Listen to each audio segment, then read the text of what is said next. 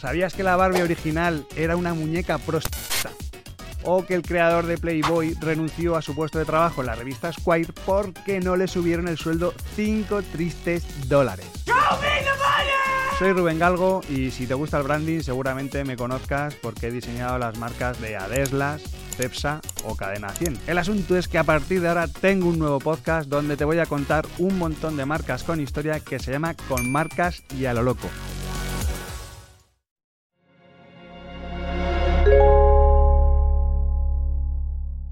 Podimo. Las mejores historias en audio. Esto es Caso Criminal. Los casos criminales más sorprendentes e inquietantes en exclusiva en Podimo.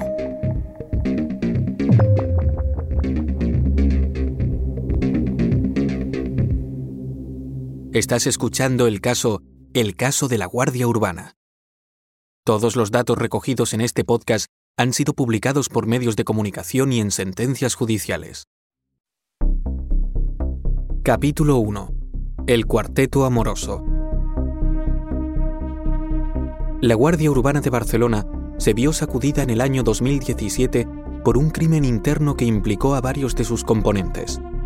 Un crimen en el que entra en juego un triángulo amoroso, además de una cuarta persona inocente a quien los autores trataron de incriminar y que fue desatado por una serie de tormentosas relaciones amorosas, historias de celos y sed de venganza.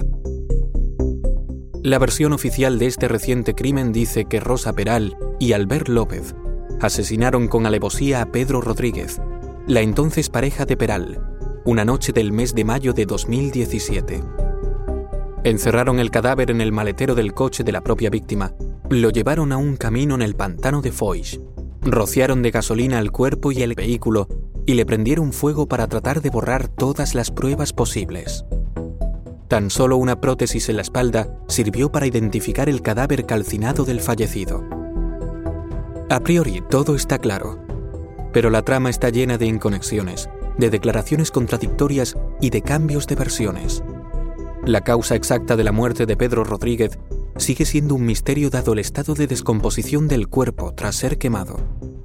Y los dos condenados como autores del asesinato, en prisión desde ese mismo mes de mayo de 2017, se resisten a aceptar su culpa y llevarán el caso hasta el Tribunal Constitucional. Esta es la historia de un crimen pasional con muchos factores en juego.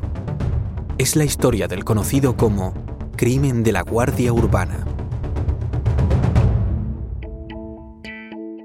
Para comprender a fondo este caso es necesario indagar en el pasado, especialmente el amoroso, de todas las personas que aparecen implicadas de una u otra manera en un crimen que levantó una impresionante expectación mediática.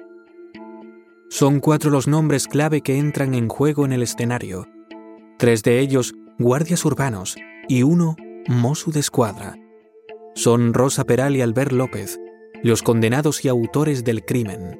Pedro Rodríguez, la persona asesinada, y Rubén Carbó, el mozo de escuadra exmarido de Rosa Peral y padre de sus dos hijas. Atendiendo la versión oficial, Rosa Peral y Albert López, los dos condenados, se conocieron a finales del año 2012 y poco después comenzaron una relación sentimental. Todo ello pese a que por entonces Rosa Peral estaba casada y conviviendo con su marido, el ya presentado mozo de escuadra Rubén Carbó. Ambos, fruto de este matrimonio, tuvieron dos hijas que se llevan dos años de diferencia.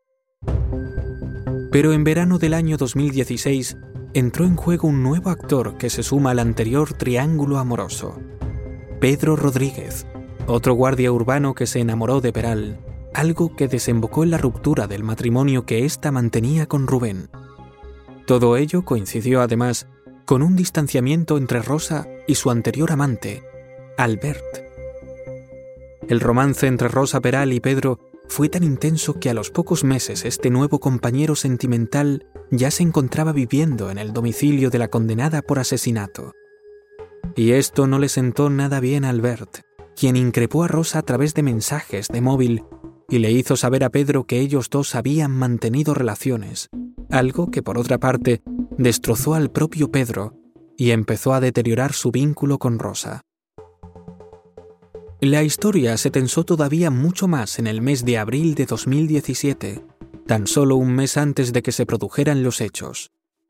Rosa seguía manteniendo una relación formal con Pedro, pero Albert, su amante, decidió regalarle un anillo.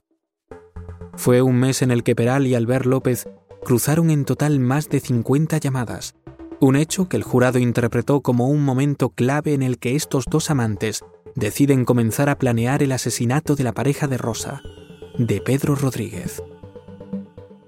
Tanto fue así que tal y como reconoció en el juicio otro compañero de la Guardia Urbana, el 16 de abril de 2017, Albert le preguntó a su colega de patrulla por cómo haría él para deshacerse de un cadáver y dejar el menor número de pruebas posibles.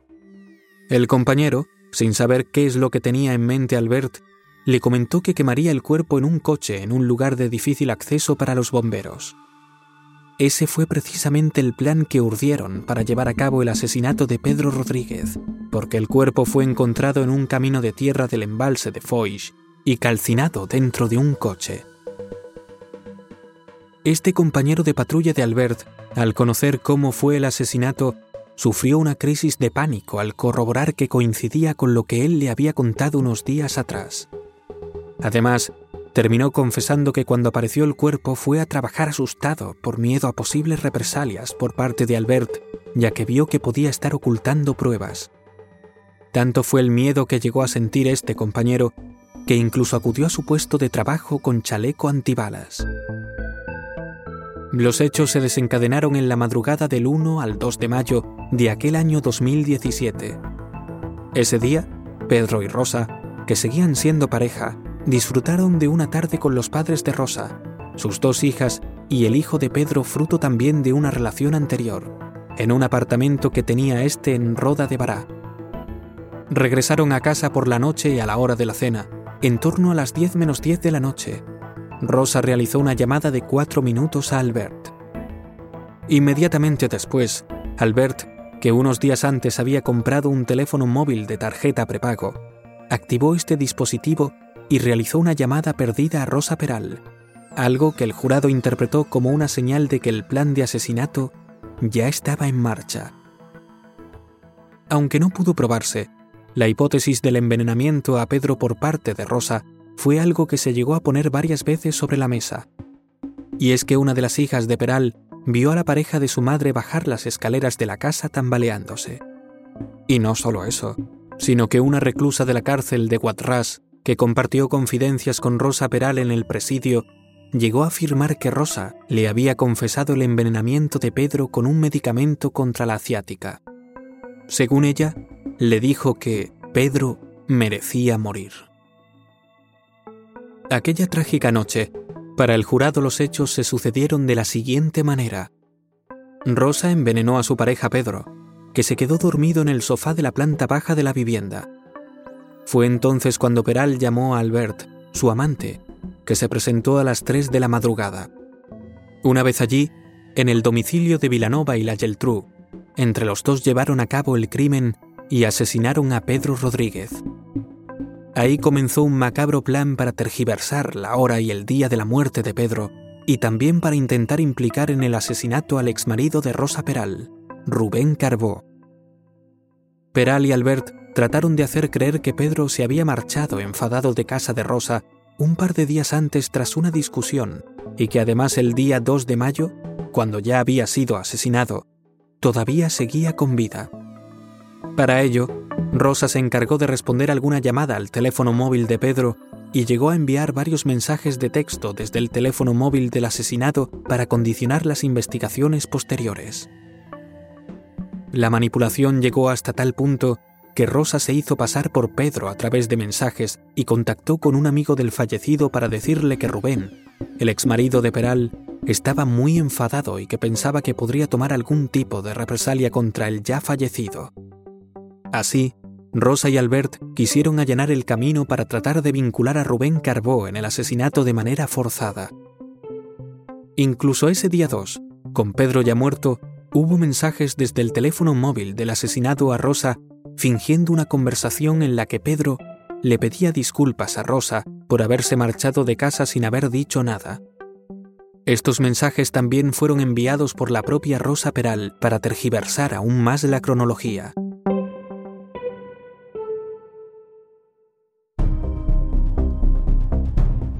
Pero ¿qué pasó el día 2 de mayo?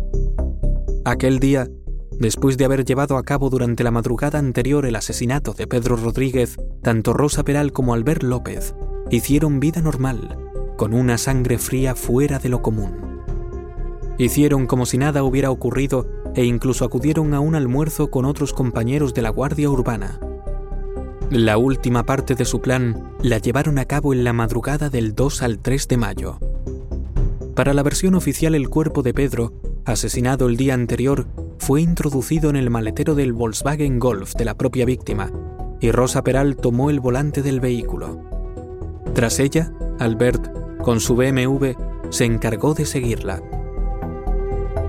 El camino lo tenían claro. Los dos condujeron hacia la urbanización en la que residía Rubén Carbó, el exmarido de Rosa Peral, para tratar de incriminarle a través de la geolocalización de los teléfonos móviles. De esta manera, trataron de hacer pensar a los investigadores posteriormente que Rubén había estado con ellos y había tenido algo que ver en el crimen. Sin embargo, no cayeron en que esas mismas geolocalizaciones de los dispositivos móviles también apuntaron a que el teléfono móvil de Pedro había estado previamente con los de Albert y Rosa invalidando así la argucia de que Pedro se había marchado de casa sin avisar. Tras pasar por la casa de Rubén, la siguiente y última parada del trayecto fue el pantano de Foix, un embalse situado entre las comarcas del Baix Penedès y el Garraf. Allí, abandonaron el Volkswagen Golf de la víctima en un camino de tierra poco transitado. Se encargaron de rociar de gasolina tanto el cuerpo como el propio vehículo y le prendieron fuego para tratar de eliminar el mayor número de pruebas posibles. Ese fue el desenlace de dos noches de terror, con un asesinato premeditado, con la intención de vincular a una persona inocente y con el intento de manipular pruebas para obstaculizar la posterior investigación. Pero, ¿qué sucedió después? ¿Cómo fue descubierto el cadáver? Y sobre todo, ¿qué declararon los condenados? Sorprendentemente, Rosa Peral y Albert López terminaron cruzando acusaciones en sus versiones.